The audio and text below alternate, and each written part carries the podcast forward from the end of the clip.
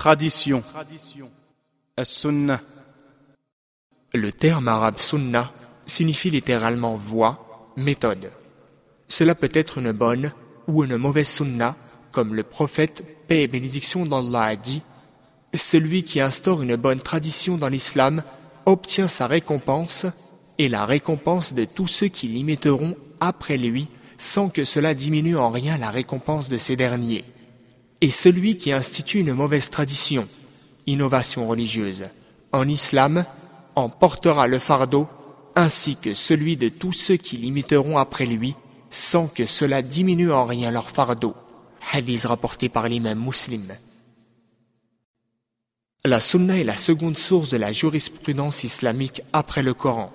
Ces deux sources sont toutes les deux essentielles.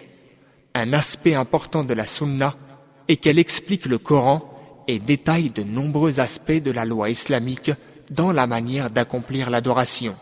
Un exemple concret en est l'accomplissement des prières. Allah qu'il soit glorifié nous ordonne de prier et c'est la sunna qui explique comment accomplir cet acte d'adoration fondamental. Allah qu'il soit glorifié ordonne aux croyants dans main versée du Coran de suivre la voie du prophète, paix et bénédiction d'Allah sur lui. Ainsi,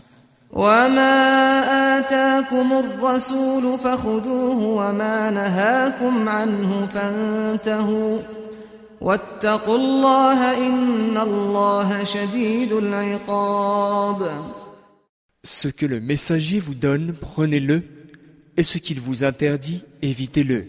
Et craignez Allah, vraiment, Allah est dur en punition. Septième verset de la sourate Le Rassemblement. Le prophète, paix et bénédiction d'Allah sur lui, avait l'habitude d'enseigner la sunna à ses compagnons et les incitait à la suivre. Une fois, il a dit dans un long hadith Suivez ma sunna et celle de mes califes bien guidés, attachez-vous-y fermement. A rapporté par Tirmidhi. L'opposé de la sunna est la bid'a ou innovation. L'innovation contredit la voix du prophète. Le prophète, paix et bénédiction d'Allah sur lui, a dit Quiconque introduit dans notre religion ce qui lui est étranger verra son acte rejeté rapporté par Al-Bukhari et Muslim. Il incombe aux musulmans de s'attacher au Coran et à la sunna du prophète, paix et bénédiction d'Allah sur lui, et d'inciter ses frères musulmans à en faire de même, afin d'obtenir le bonheur dans cette vie et la félicité éternelle dans l'au-delà.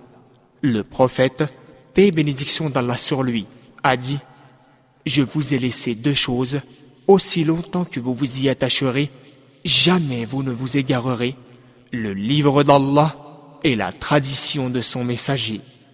Hadith rapporté par l'imam Malik.